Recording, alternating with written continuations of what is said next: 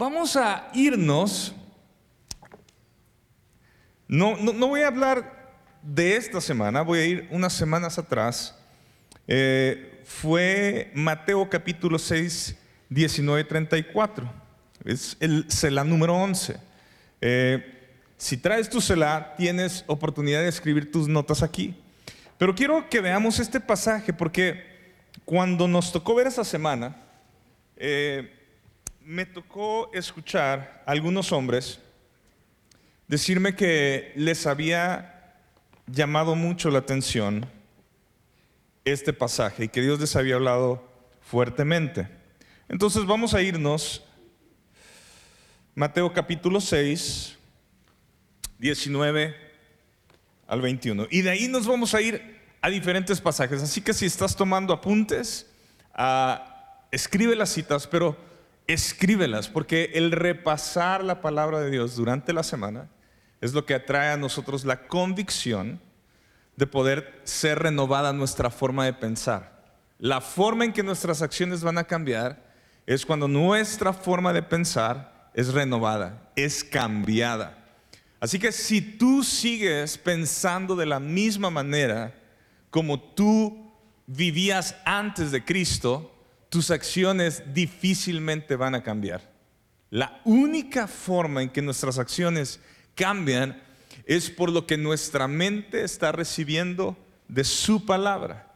Y no estamos tratando de ser positivos, no estamos tratando de tener autoayuda, estamos tratando de buscar morir a nosotros mismos, ser crucificados juntamente con Cristo, para que Él viva en nosotros y que nosotros vivamos como Él vivió. Amén. Muy bien, Mateo capítulo 6, verso 19 al 21. Dice así, no almacenes tesoros aquí en la tierra, donde las polillas se los comen y el óxido los destruye, y donde los ladrones entran y roban Almacena tus tesoros en dónde? En el cielo, donde las polillas y el óxido no pueden destruir y los ladrones no entran a robar. Donde esté tu tesoro, allí estará también el que? Los deseos de tu corazón. Y varios hombres, cuando, cuando empecé a preguntarles esa semana qué es lo que Dios les había hablado, me decían, me pegó muchísimo en mi corazón que no haga tesoros en la tierra. Que no haga tesoros en la tierra. Eh, eh, fue así como un, o sea, varios hombres que no haga tesoros en la tierra, que no haga tesoros en la tierra. Y, yo me quedé con esto.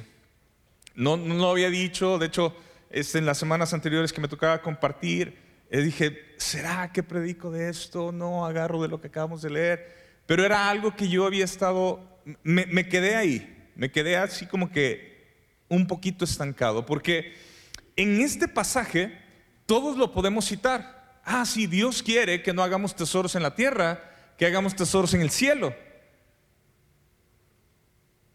Pero muy pocos practicamos eso. Es más, a veces ni sabemos cómo podemos nosotros hacer tesoros en el cielo. Tal vez tenemos idea de cómo hacerlo. Tal vez unos están con la mentalidad, ah, pues yo, pienso que haciendo buenas obras, pienso que, que ayudando, haciendo cosas buenas, pues algo debo de ganarme. Pero quiero que veamos qué es lo que Jesús está hablando y, cómo nosotros podemos transformar nuestra forma de pensar para que nuestra forma de vivir nos afecte a nosotros, pero también afecte a los que están a nuestro alrededor. Todos los que vivimos aquí, trabajamos en esta ciudad, vivimos para, tenemos un empleo aquí, estamos sirviendo a esta comunidad. ¿Queremos que le vaya mal a Parral? Queremos que le vaya bien. Muchas veces nuestro comentario es, híjole, está lento el movimiento en la ciudad. Las ventas están bajas. No hay, no hay mucho movimiento en la ciudad. Y nosotros estamos con esta mentalidad, bueno, pues no, mira, también me lo dijo mi compañero, también me lo dijo aquel, este, aquel también me lo dijo, y, todos empezamos a escuchar esto. está, está tranquilo. Bueno, viene diciembre, acaba de pasar el, buen fin y se ve la gente otra vez, anda afuera y, hay, y hay flujo de dinero y la gente quiere aprovechar eso. Y entonces nos dejamos llevar por lo que alcanzamos a ver. Pero quiero, quiero que podamos pensar en esto. ¿Cuánto tú y yo oramos por la bendición de nuestra ciudad? ¿Cuánto oramos para que realmente todos los negocios, desde los que dan servicio público hasta servicio privado, les vaya bien. O sea, ¿cuánto, cuánto nosotros estamos diciendo, Señor, yo quiero ver prosperar a mi ciudad? Yo no quiero que se quede eh, con, esta forma de pensar mis hijos y los hijos de mis hijos, que aquí no se puede, que aquí no hay eh, forma de salir adelante. Yo no quiero que nos conformemos a decir, híjole, pues nos falta esto y esto y esto y esto. ¿Por qué no ¿por qué no pensamos cómo hacemos para hacer crecer nuestra comunidad? ¿Por qué no decimos, Señor, ¿qué, has puesto en mis manos? ¿Qué vamos a hacer? Señor, ¿cómo puedo bendecir a mi ciudad? Cada vez que salimos por las calles, en lugar de quejarnos de que falta esto y falta aquello, Señor, abre una oportunidad para que alguien pueda invertir en nuestra ciudad. ¿Quieres que lo haga yo, Señor? ¿Quieres bendecirme a mí para que sea una bendición para mi ciudad? O nuestros ojos están puestos en, ¿en dónde me va a ir mejor? A mí, mi nicho, mi, cachito. ¿O queremos que nuestra ciudad sea bendita? Hace unas semanas hablaba eh, con unos médicos y les decía, queremos buenos médicos en la ciudad, queremos un buen hospital en la ciudad, queremos clínicas buenas, no, que digamos, híjole, tengo que irme de, la ciudad porque aquí no hay, porque no es bueno el servicio, porque X o Y. Hey, vamos a empezar a orar. Y vamos a decirle, Señor, ¿quieres usarme a mí? ¿Quieres que esta ciudad prospere? Y esto solo es un paréntesis de lo que vamos a ver. Pero, quiero, quiero que nos demos cuenta ¿Cómo estamos pensando? ¿Estamos pensando para buscar nada más mi trabajito, mi negocio, de dónde voy a comer, de dónde me va a ir bien? Pero tengo mis ojos puestos en cualquier lugar que salga. ¿O estoy creyendo Dios quiere bendecir mi ciudad? Y Dios la va a bendecir a través de su iglesia y a través de todo este grupo de personas y las otras iglesias que hay en la ciudad. La ciudad, dice la escritura, que es bendita, es beneficiada por los justos. Y yo quiero que podamos saber esto. Porque si nosotros vamos a decirle, Señor, yo no quiero almacenar tesoros aquí en la tierra, quiero aprender a almacenar tesoros en el cielo, también necesito darme cuenta, pues, qué tanto me interesa a mi alrededor. ¿Qué tanto me interesa mi prójimo? Y hay dos elementos que la escritura nos enseña de esta porción de la escritura. Uno será es generosidad y el otro es la avaricia. Y viene este mes, es el mes del consumismo extremo, por lo menos aquí en, México. O sea, todo mundo está, ya viene Navidad, ya vienen los aguinaldos, ya vienen estos pagos, ya viene aquello. Y todos están con este punto de que tengo efectivo en las manos. ¿Para qué? O sea, se supone que todos decimos, ay, ya va a venir Navidad, Navidad, Navidad. Y todos los que son hijos, que todavía reciben regalos, están súper expectantes a sus regalos. Y los adultos estamos así más como, bueno, pues a ver qué me toca, a ver qué sale. O sea, este, a ver si, si tu señora te da chance de que haya regalo para ti. Pero la cosa es que todos estamos pensando en, bueno, ¿qué compro? ¿Qué hago? ¿Qué quiero? ¿Qué le voy a dar a alguien? Y muchas veces ese que le voy a dar a alguien, pues es de nuestra propia familia. Pero de allá en fuera es muy poco.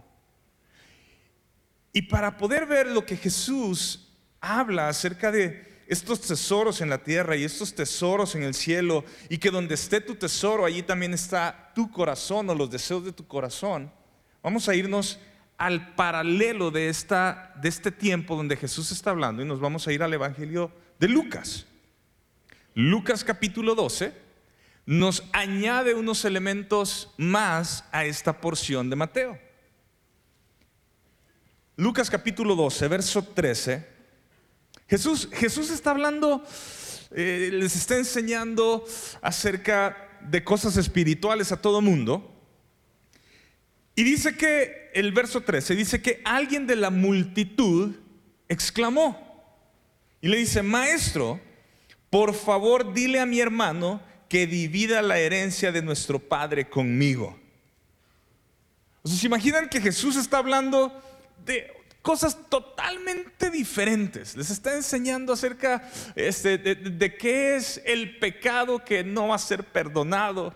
y sale alguien en la multitud y dice, Jesús, ayúdame con esta bronca de herencia que tengo. Que mi hermano me comparta.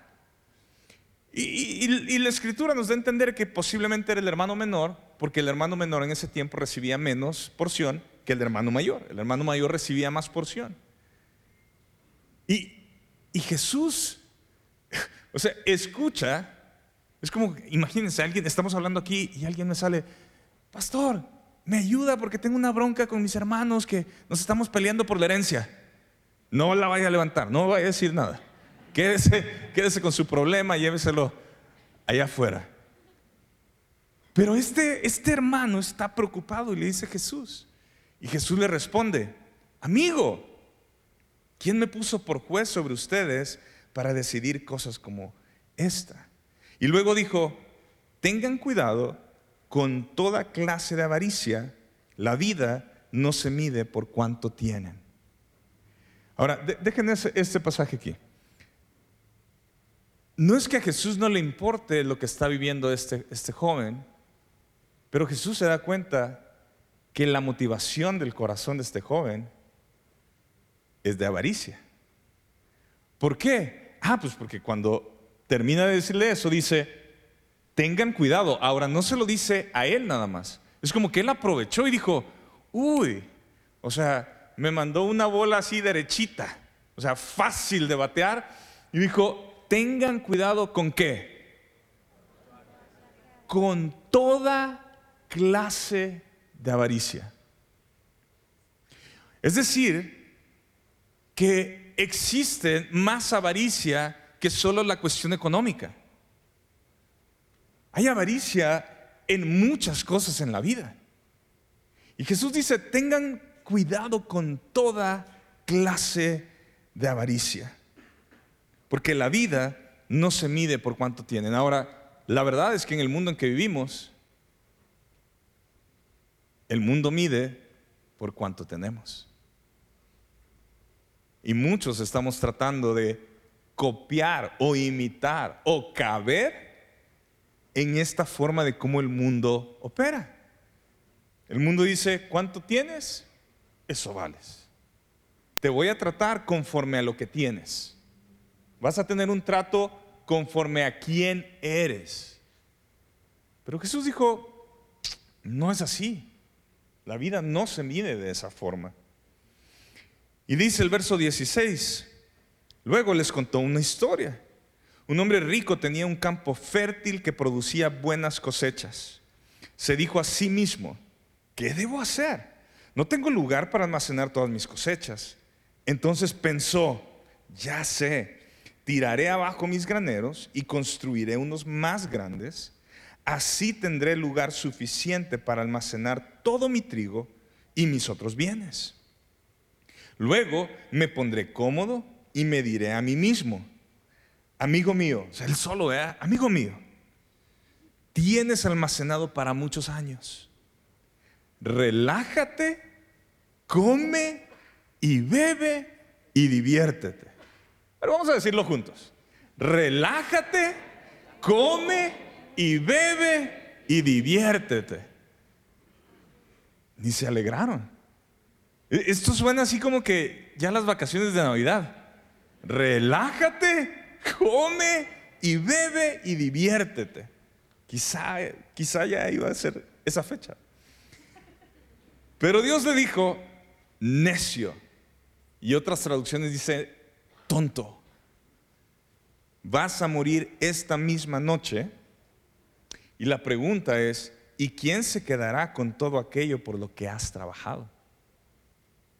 Así es el que almacena riquezas terrenales, pero no es rico en su relación con Dios, es un necio. Ahora, Jesús no está reprendiendo ni está en la historia aplicando que es malo tener riquezas. Jesús no está diciendo nada en contra de que haya crecimiento y de que haya abundancia y de que no le quepan sus bodegas, eh, o sea, que sus bodegas estén pequeñas y tiene que buscar una forma de poder meter más todo lo que tiene. Jesús no se está refiriendo a eso. Pero Jesús platica esta historia y si nos vemos en el verso 17, lo primero que hace este hombre es que se dice a sí mismo, ¿qué debo hacer? Ahora, vemos una y otra vez cómo Jesús habla de una dependencia con el Padre. Yo no hago lo que el Padre no está haciendo, yo hago lo que el Padre está haciendo. Yo veo y digo lo que el Padre me dice. Jesús nos enseña esta dependencia siempre del Padre y vemos a este hombre que dice, mm, mira, me está yendo tan bien, ¿qué debo hacer? Y empieza a pensar, no tengo lugar para almacenar todas mis cosechas. Hasta ahí órale, muy bien. Está pensando, está usando su materia gris, está, está dándole vueltas. Qué bueno, para eso Dios nos dio el cerebro. Pero dice el verso 18, entonces pensó, ya sé, tiraré abajo mis graneros y construiré unos más grandes, así tendré lugar suficiente para almacenar todo mi trigo y mis otros bienes. En ese momento no hay un punto de decir, Señor, ¿qué tú quieres con todo lo que tengo? Señor, ¿qué quieres que yo haga con todo esto que tú me has dado? Señor, tú me has dado esta provisión económica. Señor, tú me has dado esto, tú me has bendecido con ello. ¿Qué quieres que haga? Ah, pero dice, no. Dice que en el 19 dice, me pondré cómodo y me diré a mí mismo. Vuelve otra vez él y él. No hay él y Dios. No hay él y un consejo de alguien. No hay él y nadie, nadie más. Y cuando él hace esta, esta conclusión, necesito relajarme, necesito comer, necesito beber, necesito entretenerme, divertirme, entonces Jesús dice que Dios llega y le dice, eres un tonto, eres un necio.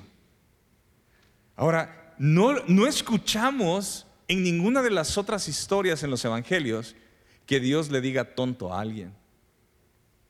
Pero en este caso, dice que Dios le dice, eres un tonto. Porque estás construyendo tus tesoros aquí en la tierra. Dices, así como tienes todos estos planes, entonces le dice, vas a morir esta misma noche. ¿De quién es la vida? ¿De nosotros o de él? Ah, pero nosotros pensamos que es nuestra. Al final, todo el dinero que este hombre tiene y estos recursos, ¿de quién son? ¿De Dios o de él? Y se va a morir y todos esos recursos, ¿dónde van a quedar? Ahí. ¿Dónde los tiene? Y Dios le está diciendo, eres esta, misma noche vas a morir. ¿Y quién se quedará con todo aquello por lo que has trabajado? Y ahí quizás podemos decir, ah, pues mi familia, trabajé para mi familia, trabajé para que haya un legado, trabajé para que mis hijos, mi esposa, este, no les falte, para que se queden con algo. Pero vuelves a lo mismo. No hay un punto, ¿qué quiere Dios con lo que Él me ha dado? Y nos deja bien claro el primer punto. Así es el que almacena riquezas terrenales, pero no es rico en su relación con Dios, es un necio. Y, aquí quiero que, que nos hagamos esta pregunta. ¿Hay avaricia en mi corazón? ¿Hay codicia en mi corazón? Porque todos estamos siendo atacados diariamente para vivir siendo avaros y codiciosos. Todos. Comenzando conmigo. O sea, no, hay, ay, no, él no, no. Todos estamos siendo atacados todo el día y no solo con dinero, con mi tiempo, con, mis recursos, con mis palabras, con, con todo podemos nosotros ser avaros y no ser generosos. Todos estamos en una lucha contra vivir una vida de generosidad o vivir una vida de avaricia. Y, nos hemos creído el mito de que avaricia tiene que ver con cuánto dinero tienes. Ah, no, es que solo la gente que tiene dinero es avara. No, porque avaricia no se trata de cuánto tienes, avaricia se trata con lo que tú haces con lo que tienes. O sea que si tú puedes, tú puedes tener mil pesos y decir, con estos mil pesos yo puedo bendecir a estas personas, puedo avanzar el reino de Dios con estas cosas, puedo sostener la casa que Dios me ha dado para proveer. Y, puedes ser generoso con los mil pesos. Y el que tiene 100 pesos, decir, no, pues estos 100 pesos, pues me los como todos yo. Ah, no es que con 100 pesos no puedes extender el reino de Dios, ni puedes ayudar al necesitado, ni puedes sostener tu casa. ¿Quién dijo que no? Lo que pasa es que justificamos que si tuviera más, es que si, si, si yo tuviera el mismo ingreso que tiene aquel, avaricia no tiene que ver con cuánto gana aquel y con cuánto gana este. Avaricia tiene que ver con lo que yo hago, con lo que recibo. O sea, nuestros valores en la casa, nuestra cultura familiar, no se define por lo que decimos, ay, sí, en mi casa somos este, muy ayudadores y generosos. Se define por lo que hacemos con nuestro dinero. Ay, ¿cómo? Pues porque todo, todo lo que hacemos tiene que ver con las posesiones y con el dinero que tenemos. Invertimos en lo que nos importa. ¿Cómo? A ver, ¿cómo, cómo? Fíjate, piensa. Si tú dices, ay, me voy a comprar un celular, vamos a poner un precio, 10 mil pesos, un celular nuevo, y hay más caros, ¿verdad? Pero estoy poniendo 10 mil pesos, un celular inteligente, muy bonito, y lo que quieras. Híjole, qué padre celular. Y te lo compras tú, hombre, para tu cumpleaños. Y entonces viene el cumpleaños de tu esposa ¿Qué le regalo? ¿Qué le regalo? Como todos los hombres, sufrimos en cada cumpleaños. De hecho, hoy es cumpleaños de la pastora Tita. Le pueden escribir, le pueden mandar un saludo, cumpleaños. Les manda muchos saludos, ella, y el pastor. Pero bueno, esos paréntesis. Y estás tú así de que, ¿qué le regalo? Ya sé, unas flores y una carnita asada. ¡Qué buen regalo! Una carnita asada y unas flores. A las mujeres les encantan las flores. Y vas aquí a la florería de aquí de la Zaragoza y te sacas un, casi, casi una corona. Feliz cumpleaños, así grande, ¿no? Son un chorro de rosas. Yo le dije que, que 40 rosas. Pero así tipo corona. Y la carnita asada. Y tú un mes antes, pues con tu celular de 10 mil pesos. Y si, y si tú y yo dijéramos, ¿cómo se mide el amor aquí? ¿Tú qué crees que diría tu esposa?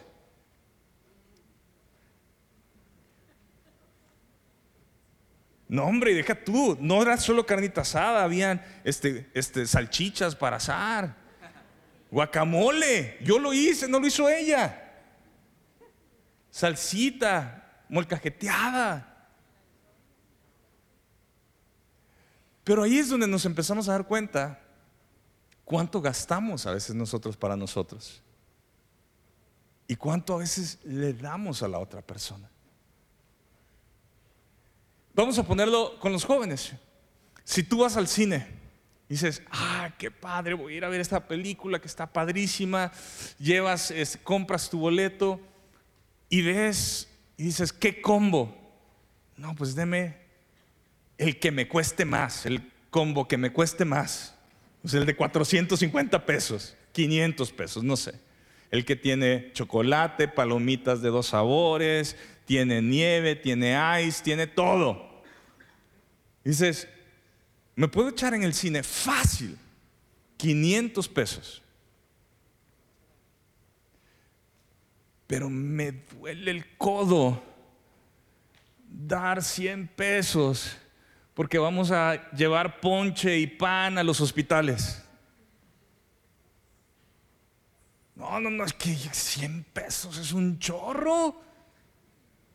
Ah, pero para el cine y para todas las golosinas, no te dolió el codo.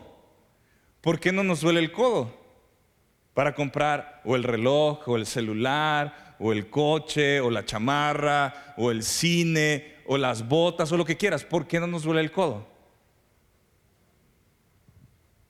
Porque es para mí. ¿Por qué no me duele comprar la bolsa de tantos miles de pesos? ¿Por qué no me duele eh, ir y hacerme todo en el cabello que me tengo que hacer? ¿Por qué no me duele este, miles de cosas? Ah, pues porque es para mí. ¿Estamos seguros que no hay avaricia en nuestro corazón? ¿Estamos seguros que no nos están acribillando el diablo en nuestro corazón? ¿Por qué? Porque nosotros podemos sentir que no somos avaros porque le estamos compartiendo un cachito de todo el pastel que me toca con alguien más. Y lo medimos y decimos, sí lo, o sea, sí, sí lo estoy dando, sí lo estoy haciendo. Hasta nos sentimos bien. No, hombre, le llevé un caldito a alguien que estaba enfermo. Y ya con eso descansa nuestra alma. Ahora, ¿qué es realmente lo que Jesús está hablando? Jesús no está hablando de las cantidades de dinero. Jesús está hablando de la condición de nuestro corazón. Dígale a, la persona que tiene a su lado, ¿cómo está tu corazón? Necesita un chequeo. Porque Jesús no está hablando de que si tú tienes 10 mil, tú tienes 500. No, Él está diciendo, ¿dónde está tu corazón? ¿Dónde está tu corazón? El apóstol, ¿y, ¿y por qué estamos hablando de esto? Repito, este mes es un mes que si no estamos bien afianzados en el Señor, nos vamos a dar un resbalón gacho con la cuestión de dónde va a estar nuestro corazón. Y, dices, ah, pues solo por eso. No, porque el apóstol Pablo dijo en Efesios capítulo 5, verso 5, dice así, pueden estar seguros de que ninguna persona que inmoral o impura o avara que heredará el reino de Cristo y de Dios. Pues qué? Pues el avaro es un idólatra que adora las cosas de qué? De este mundo. Ah, entonces no es nada más por cuidar nuestra economía, Herbert. No. O sea, si tú quieres vivir endeudado, si tú quieres vivir hasta acá de, gastar y hacer, pues yo, no puedo hacer nada. Pero la Biblia sí me enseña que si hay avaricia en nuestro corazón, no vamos a heredar el reino de los cielos. Y eso necesito que desde el más pequeño que está en este auditorio hasta el más grande de edad lo entienda. Avaricia será algo que el enemigo va a tratar de meternos para que nosotros caigamos.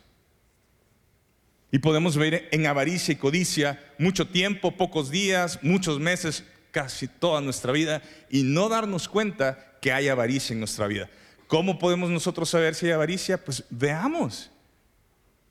Veamos cuánto nosotros realmente estamos invirtiendo para el avance del reino y cuánto consumimos para nosotros.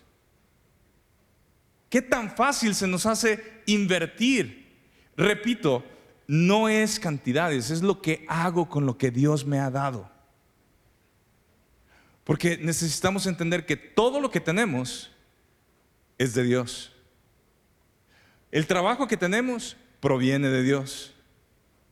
Los billetes que tienes en tu billetera provienen de Dios. La inteligencia que tienes para producir lo que tienes o la fuerza física que tienes para producir lo que tienes proviene de Dios. Dóblate una mano, quiebrate un pie y ve cómo podemos funcionar sin la salud. Todo proviene de Él.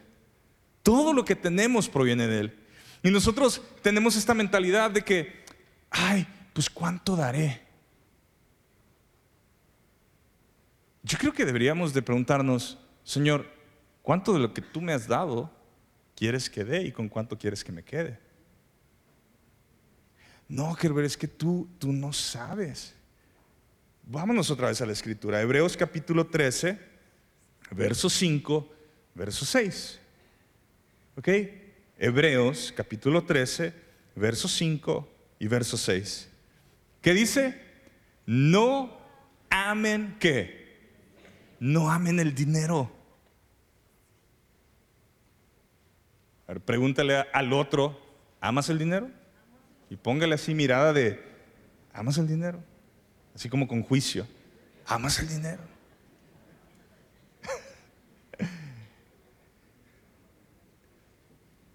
¿Y qué sigue? Estén contentos con lo que tienen, pues Dios ha dicho, ¿qué dice Dios? Nunca te fallaré, jamás te abandonaré, así que podemos decir con toda qué confianza, el Señor es quien me ayuda, por eso que no tendré miedo, no temeré. Ay, sí, pero tú no sabes. Mira, yo pago renta, tengo cinco hijos, comen como trogloditas,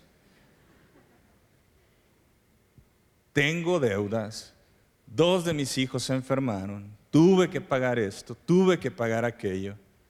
Estamos tratando de ver cómo le hacemos para mejorar, pero tú no sabes. ¿Sabes qué? Cuando yo tenga más, entonces yo puedo ser generoso con las demás personas y con Dios. Y la verdad es que muchas veces así pensamos. Herbert, el problema no es mío, si yo, yo quiero dar. Yo quiero ser generoso, pero pues no me alcanza. Dile a Dios. Dile a Dios que me mande más y le entro. Yo no creo que el problema sea dinero.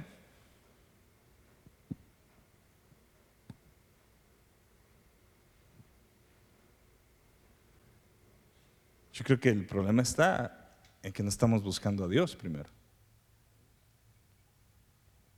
Es más, Haz así un recuento de tu vida y piensa cuándo tú fuiste extravagantemente generoso para las cosas de Dios.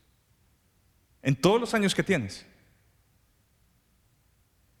Si tú llamas 200 pesos ser extremadamente eh, eh, eh, extravagantemente generoso, este, te repito, si tú vas por unos tacos e invitas a alguien, te gastas más de 200 pesos.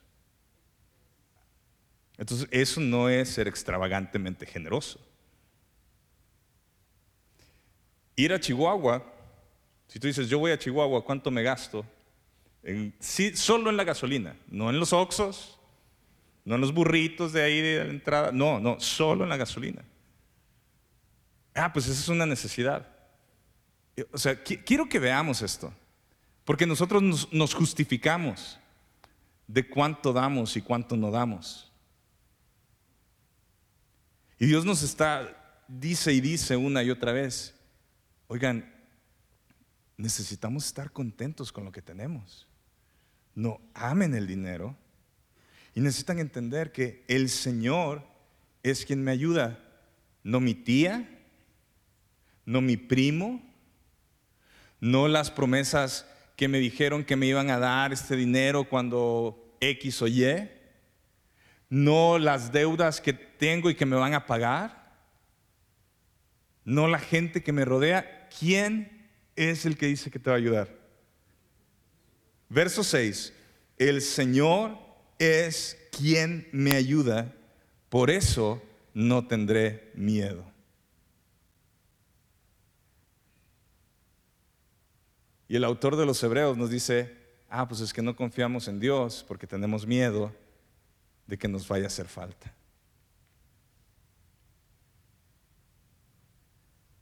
Y si tú y yo vamos a vivir una vida de generosidad como Dios es generoso y como Jesús fue generoso en todos los aspectos, nosotros necesitamos enfrentarnos a esta realidad.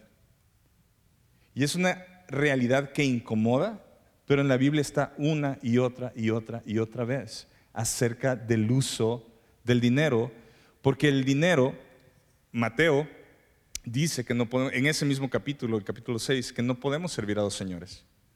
O serviremos al dinero o serviremos a Dios.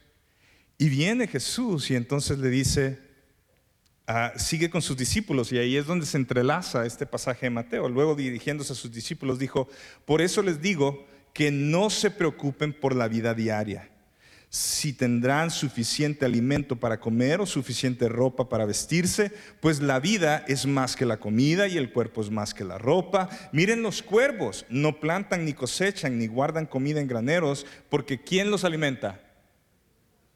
¿Quién dice? ¿No sé? Lucas capítulo 12, verso 22, 34. Dice, Dios los alimenta, el verso 24, y ustedes son para Él mucho más valiosos que cualquier pájaro. Eh, ahí sí le puede dar una palmadita a la persona que tiene a su lado. Vales más que un pájaro. por lo menos, por lo menos sé eso el día de hoy. Y el verso 25 dice, ¿acaso con todas sus preocupaciones pueden añadir un solo momento a su vida? Y aquí quiero que veamos esto a todas sus preocupaciones, el resultado de avaricia siempre va a ser preocupación, siempre va a ser ansiedad.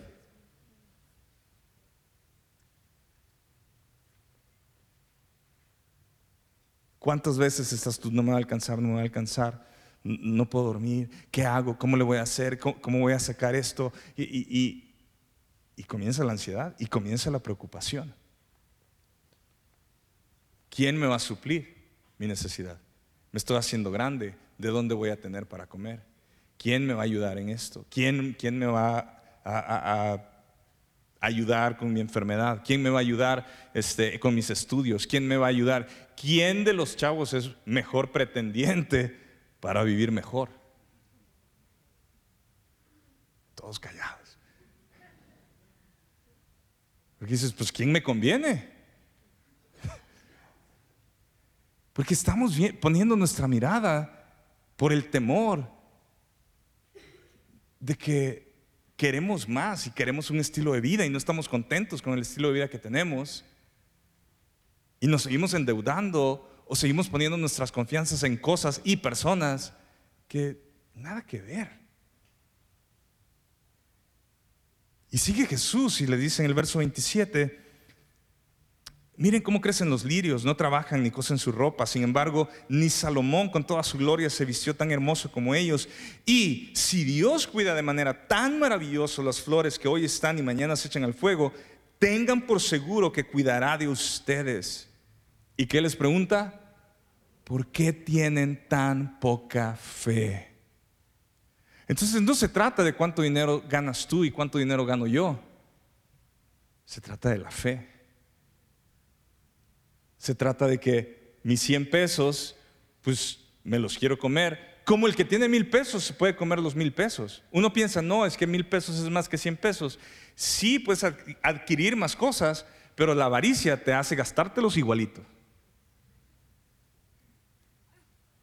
No, pues es que si yo tengo 100 pesos, yo veo los zapatos de 20 pesos y quiero los zapatos de 20 pesos pero el que tiene mil pesos ve los zapatos de 950 pesos y dice, quiero los zapatos de 950 pesos. Los dos son zapatos, sí, pero cuestan más. Y dices, no, pues es que él tiene más. No, pues es, que él gasta como él siente que tiene. Y al final, los dos se quedan sin dinero para poder avanzar el reino. Porque, pues, eso costaba. Y Jesús viene en el verso 29 diciéndoles, no se inquieten por lo que van a comer o lo que van a beber. No se preocupen por esas cosas. Esas cosas, y, subrayen esto, escríbanlo, dominan el pensamiento de los incrédulos. Jesús les dice, esta cosa de, tener, esta cosa de ser, esta cosa de, de que qué hago con mi dinero y comprar y comprar y comprar, dominan los pensamientos de los incrédulos. Así nos dijo Jesús, que todo aquel que no es un seguidor de Él es dominado por estos pensamientos de tener más cosas, de gastar, de consumir. Y les está diciendo, aprovechando lo que había dicho este hombre, les está diciendo a sus discípulos, hey, aguas, ustedes son mis discípulos, ustedes creen en lo que eh, el Padre está haciendo a través de mí. Aguas con que ustedes sean dominados por los mismos pensamientos de los incrédulos. Aguas con que ustedes, siendo mis discípulos, caigan en avaricia. Y dice, estas cosas dominan el pensamiento de los incrédulos en todo el mundo, pero su Padre, ¿qué dice? Ya conoce sus necesidades. Entonces, si Él conoce nuestras necesidades, pero yo estoy afligido por mis necesidades, literalmente no estamos confiando en Él. Le estamos diciendo a Él, eh, no, se me hace que tú no conoces mis necesidades. Y si fuéramos más abiertos, podemos usar la palabra de decirle, no, Señor, tú mentiste ahí. Porque, pues no, yo no confío en que tú conoces mis necesidades. Pero el verso 31 dice, busquen el reino de Dios por encima de todo lo demás, y Él les dará todo lo que necesiten. Vuelvo a este punto. El problema no es que estás endeudado, que tienes cinco hijos, que tienes que pagar colegiaturas, que tienes que pagar renta, que tienes que pagar, perdón, alguna enfermedad, que tienes que pagar alguna deuda. Porque el que tiene de más y tiene de sobra puede estar igual. El problema está en que ninguno está buscando a Dios. Ninguno está buscando primeramente su reino. Así que no se preocupen, pequeño rebaño, pues al Padre le da mucha felicidad entregarles el reino. Vendan sus posesiones y den a los que pasan necesidad. Eso almacenará qué? Tesoros para ustedes en el cielo. Ah, ¿cómo, cómo hago tesoros en el cielo? Ah, ok pues vendo lo que tengo. Lo que, si, si, no tengo, pues puedo vender eso y tener un recurso para poder servir a otros. Y si tengo recurso, pues voy a dar para que otros tengan. Jesús estaba, rompiendo con el corazón de avaricia de todos los que lo estaban escuchando. Y dice, y las bolsas celestiales nunca se ponen viejas ni se, ni se agujerean. El tesoro de ustedes está qué? Seguro. El tesoro de ustedes está seguro. Ningún ladrón podrá robarlo y ninguna polilla destruirlo. Y aquí es donde se empata con el, con el Evangelio de Mateo, donde esté su tesoro, allí estarán también los deseos de su corazón.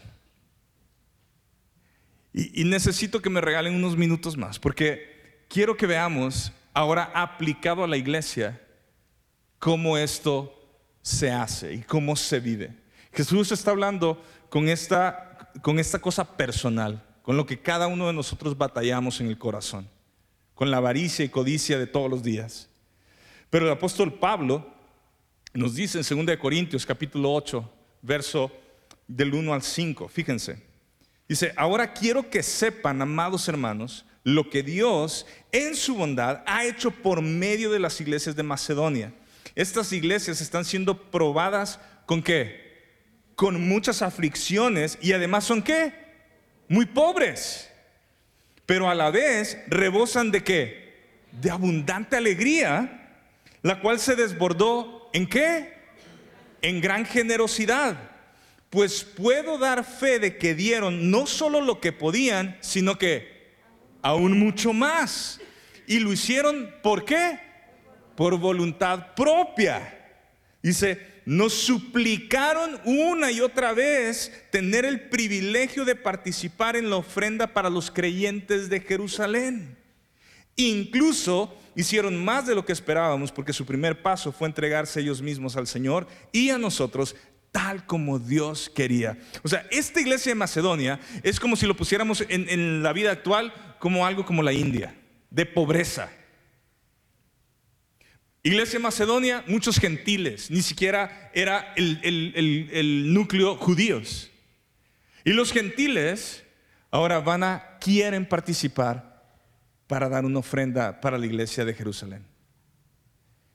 Y aquí es donde, por eso estoy diciendo, necesito estos minutos, porque si tú y yo queremos practicar, romper con avaricia en nuestro corazón, y, no solo es, es gastar, también es guardar.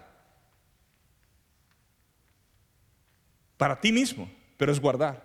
Porque tú puedes decir, no, yo, no, no soy un comprador impulsivo, yo soy súper buen administrador, pero ¿para quién estás administrando? ¿Para ti o para el Señor? Entonces, vemos que el apóstol Pablo nos deja ver cómo funciona en el reino y la iglesia y dice, mira, esta iglesia está pasando por uno por unas broncas. De hecho, la palabra original dice que estaban sumergidos en problemas, sumergidos en necesidad. Pero dice, pero quisieron participar.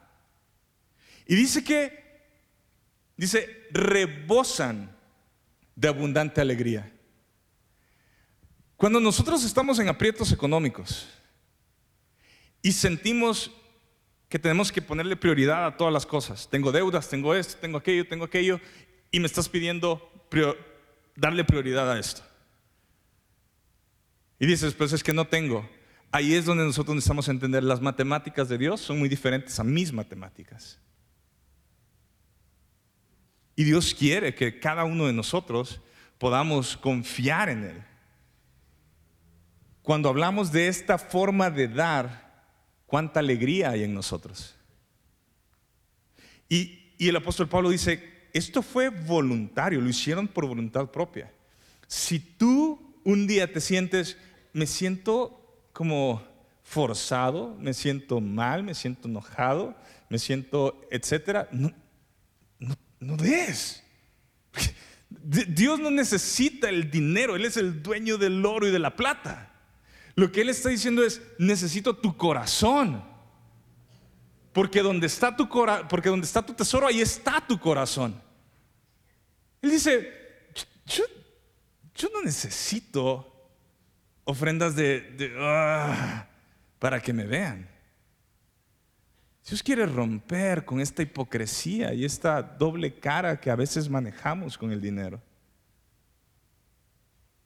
Esta gente está dando con sacrificio. Esta gente está, está dando de lo que no tienen. Esta gente se está privando quizás de no comer como acostumbran para poder tener para dar a otros.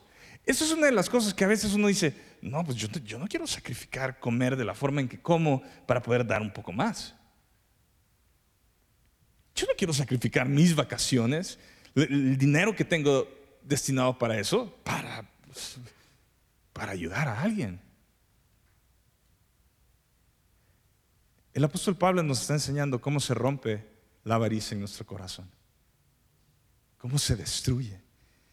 Y de ahí leemos el principio bíblico que ahorita Diana nos compartía en el verso, en el capítulo 9, versos 6 al 11. Y este es el principio, y con esto vamos a ir cerrando.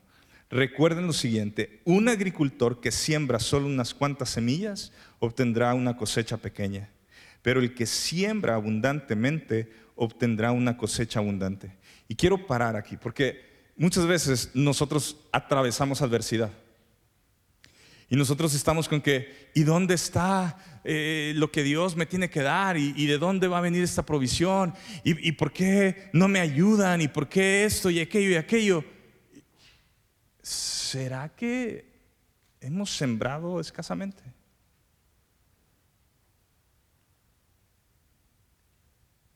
Porque somos muy buenos para recibir ayuda.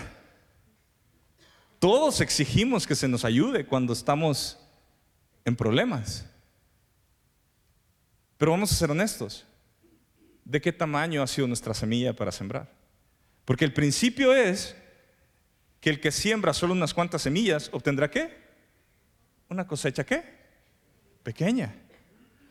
Pero el que siembra abundantemente obtendrá qué? Una cosecha abundante. Y esto no tiene nada que ver con que si tú das, Dios te va a dar tu milagro, Dios te va a sanar, Dios, nada que ver. Eso no dice la escritura. Pero este sí es un principio de, de la siembra y la cosecha. Y a veces nosotros cuestionamos cómo está nuestra vida por la circunstancia que estamos viviendo, pero no cuestionamos cómo ha sido nuestra vida de sembrar. ¿Has sembrado tú en gente? ¿Has sembrado tú en, ir y servir a otros? ¿Has sembrado tú en ir y visitar a los enfermos, visitar a los presos, ayudar al necesitado, sembrar en el reino de Dios, sembrar eh, en cualquier eh, ministerio? ¿O ha sido súper escaso? Pero ahora que tienes una necesidad, tú esperas cosechar como si hubiera sembrado mucho. ¿Estamos captando? Mateo 7 dice, como ustedes quieren que hagan los hombres con ustedes, así hagamos nosotros con ellos. Y si nosotros estamos demandando o esperando cosecha, pues empecemos a sembrar. Es que nadie me da tiempo. ¿Cuánto tiempo estamos sembrando? Es que nadie me presta atención. ¿Cuánta atención estamos prestando? Es que en este ministerio estoy yo solo, estoy, estoy dándole solo. Bueno, ¿en, ¿en, qué otras cosas has sembrado para poder cosechar? Jesús nos repite en otras, en otras partes de los evangelios que seamos fiel en lo poco que se nos ha dado. O sea, que seamos buenos administradores de lo que no es nuestro. Y entonces se nos puede confiar con más. Esto aplica en la cuestión del dinero, pero aplica en toda nuestra vida. Si tú has sembrado altivez y orgullo con otras personas, ¿qué esperas tú que vas a cosechar.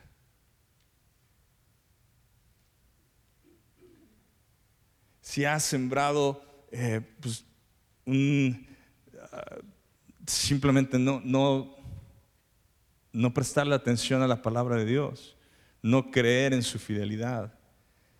¿Qué, ¿Qué, es lo que estamos sembrando? ¿Qué es lo que vamos a cosechar? Ah, pero esperamos cosechar. Esperamos cosechar mangos cuando sembramos ¿Qué? Frijoles, limones.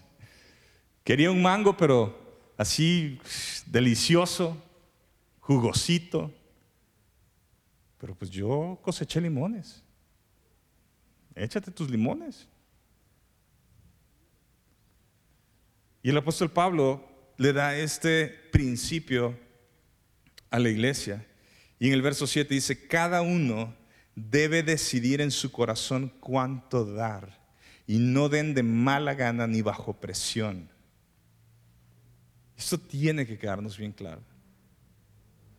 Esto no es te doy, tú me das, esto es un favor, a ver si, si se arma o no. Dios nos está enseñando este principio de que nosotros podamos decidir en el corazón cuánto dar y cuando damos, aquí sí podemos ser mediocres con nuestra generosidad. El diezmo, el diezmo es el 10% que, que se le da a Dios. Eso es lo que la, la Biblia nos enseña a dar. Pero en la ofrenda, en la ofrenda nosotros podemos ser mediocres o generosos. Generosidad viene en nuestra ofrenda. ¿Qué es lo que Dios ha puesto en tu corazón para dar como ofrenda? Muchas veces solo decimos, ah, no, pues con el diezmo ya, safe, ya darme. Y entonces, ay, sí, yo doy, y, y nos sentimos bien orgullosos de que damos el diezmo sin falta.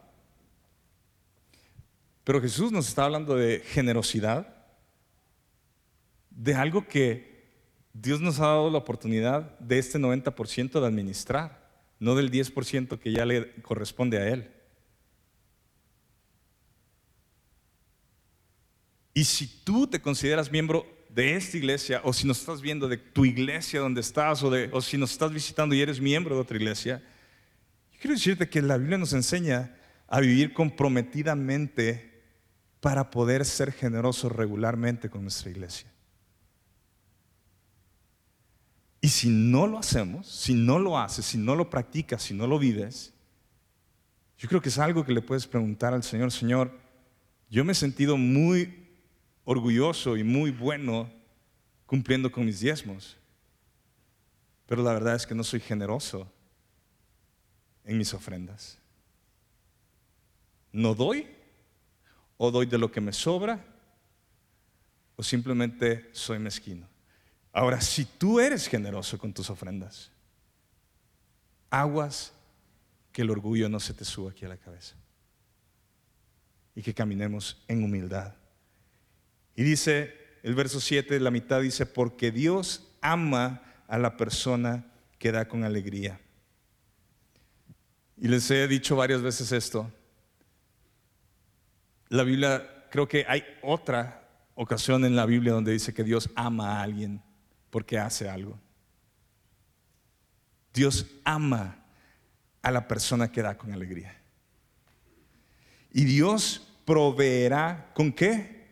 Con generosidad todo lo que necesiten, entonces siempre tendrán que todo lo necesario y habrá bastante de qué? De sobra. ¿Para qué? Para compartir con otros. Y si tú el día de hoy piensas que todo lo que Dios te ha dado es para comértelo tú, vestirlo tú, construir tú, manejar tú, divertirte tú, llevar y hacer cosas para ti, no has entendido el principio de una vida generosa. Hay avaricia en tu vida. Verso 9 como dicen las escrituras, ellos comparten con libertad y dan generosamente a los pobres. Sus buenas acciones serán recordadas para siempre, pues es Dios quien provee la semilla al agricultor y luego el pan para comer. De la misma manera, Él proveerá y aumentará los recursos de ustedes y luego producirá una gran cosecha de generosidad en ustedes. Efectivamente serán enriquecidos en todo que en todo sentido para que siempre puedan ser generosos y cuando llevemos sus ofrendas a los que las necesitan, ellos darán gracias a Dios.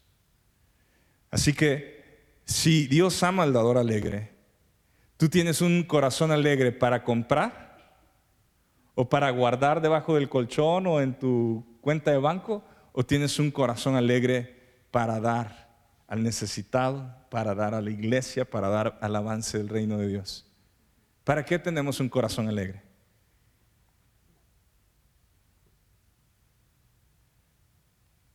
Y yo espero que esta palabra traiga convicción en nuestra vida y, y nos ponga en un balance para estas semanas que vienen, donde muchos tenemos planes de gastar, de comprar de ahorrar, guardar, pero para mí.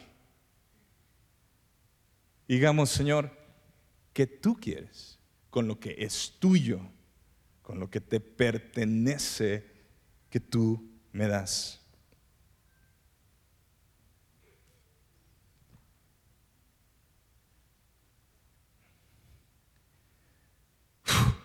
respire, saque el aire.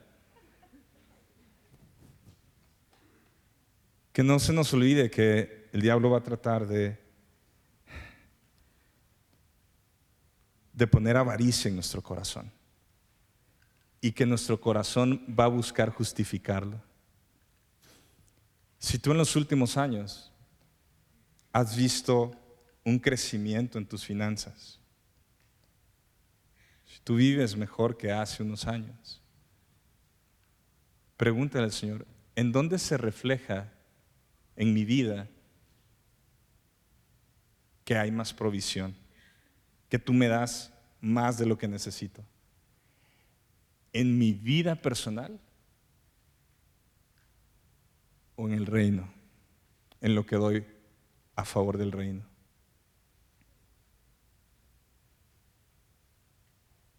Porque la mayoría tenemos más de lo que necesitamos. Pero ¿en dónde está? Esta semana escuché a un, a un, un líder hablando de cómo están construyendo cosas para su comunidad. Y dice que en estas construcciones están dando lo mejor, los mejores materiales para construir, eh, los mejores equipos de tecnología, todo es lo mejor. Y dice que le cuestionaron, le cuestionaron en el presupuesto que estaban haciendo esto. Le dice, pues eso, eso es demasiado. Eso, eso es algo que uno tendría en la casa, no para la gente, para toda la gente. Y él saca esta,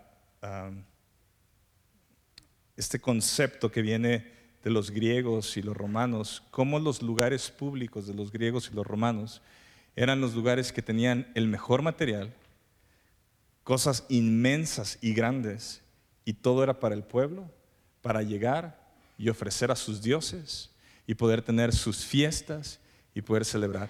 Nadie en sus casas, ni siquiera los gobernantes, tenían el lujo que tenían en los lugares públicos. Y él habla de esta herencia para la comunidad. Y digo, se me hace que se nos ha olvidado la honra en todo lo que hacemos para el Señor y que la gente vea esto. Qué privilegio es que tú vengas a este lugar y estés sentado en una de estas sillas que alguien pagó, que alguien dio que no vino ni siquiera de Estados Unidos. Muchos participamos en una promesa de fe y, dijimos, yo pago una silla, yo pago una silla, y así las compramos. Alguien de aquí dio para eso y alguien de aquí dio para que tuviéramos este tipo de auditorio y, que pudiera la gente de esta ciudad entrar a este lugar y sentirse en un lugar digno para adorar a Dios y para estar juntos y para poder recibir su palabra y se nos va la onda. Dios quiere lo mejor de nuestra vida para Él. Así que yo quiero que oremos. No vamos a levantar ninguna ofrenda, no se preocupe, no vamos a hacer nada, pero quiero que quede sembrada esta semilla en nuestro corazón y entendamos por qué hacemos lo que hacemos, pero que entendamos que estamos en una lucha con una vida de avaricia todos los días. Padre, yo te pido, Señor, que en medio de todas estas ideas de este mundo, Señor, que nos dicen cómo tenemos que operar, cómo tenemos que funcionar con, el dinero, cómo tenemos que acaparar para lo nuestro, cómo tenemos que, que estar muchas veces hasta cautivos, hasta nos enojamos por temas de dinero con nuestra propia familia. Son discusiones entre esposos y esposas, son eh, discusiones entre hijos por herencias, son discusiones en los negocios, los socios, de cómo se están eh, dividiendo las, ganancias. Eh, o sea, el dinero, Señor, termina para muchas personas siendo un problema que hasta destruye relaciones. Y todavía no nos ha caído el 20, Señor, que la primera relación que muchas veces es destruida es la nuestra contigo, Señor. Porque no podemos adorar a dos señores. Señor, muchos de los que estamos aquí, no nos puede, Señor, en, en pagar 200 pesos en una comida, pero nos puede muchísimo para poder dar una ofrenda. No nos pueden gastar el dinero en, en cosas que no necesitamos. Pero vemos al necesitado y, y preferimos dar 10 pesos y con eso nos sentimos bien. Padre, a veces hemos guardado cosas en nuestro corazón porque sentimos que, que, la gente nos ha desamparado, que no nos está ayudando cuando tenemos problemas y necesidades, pero no nos hemos dado cuenta de, de qué tan cortos y escasos somos en sembrar y en dar. Pero esperamos mucho de los demás y nos justificamos porque quizás hemos sido malos administradores o porque no, no tenemos un buen trabajo y que nos dé un buen dinero, pero, pero al final no se trata de las cantidades, sino del corazón. Y tú dijiste, Señor, donde esté tu tesoro, ahí estará también los deseos de tu corazón. Yo pido que tu Espíritu Santo nos, deje ver en dónde está nuestro corazón. Quizá tú eres una persona que, caminabas siendo fiel, generosa en tus ofrendas, en tus diezmos, y, la vida te ha llevado a, a, vivir mejor y ahora, y ahora tú decides cómo. Ahora tú mides cuánto, ahora tú dices, pues yo veo que no hay necesidad y, y todo lo medimos porque nos queremos justificar para tener más para nosotros. Yo pido, Señor, que hagas una obra interna en, cada uno de nosotros, comenzando conmigo, Señor. A romper con toda avaricia, con toda codicia, Señor.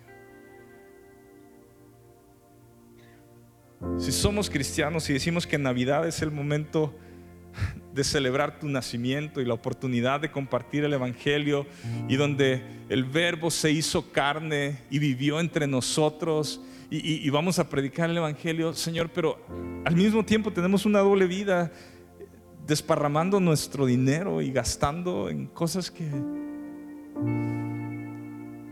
que tú no nos estás llamando a hacer, Señor. Redarguye nuestros corazones. Tu palabra es eficaz para redarguir, para corregir. Yo pido, Señor, que, que si hay hombres y mujeres que han estado nada más construyendo tesoros para la tierra, Señor, almacenando tesoros aquí en la tierra. Pido que tu Espíritu Santo los redarguya del pecado que es esto. Porque tú mismo dijiste, son tontos los que lo hacen. El que no consideran almacenar tesoros en el cielo. Yo pido, Espíritu Santo, que tu palabra atraviese los corazones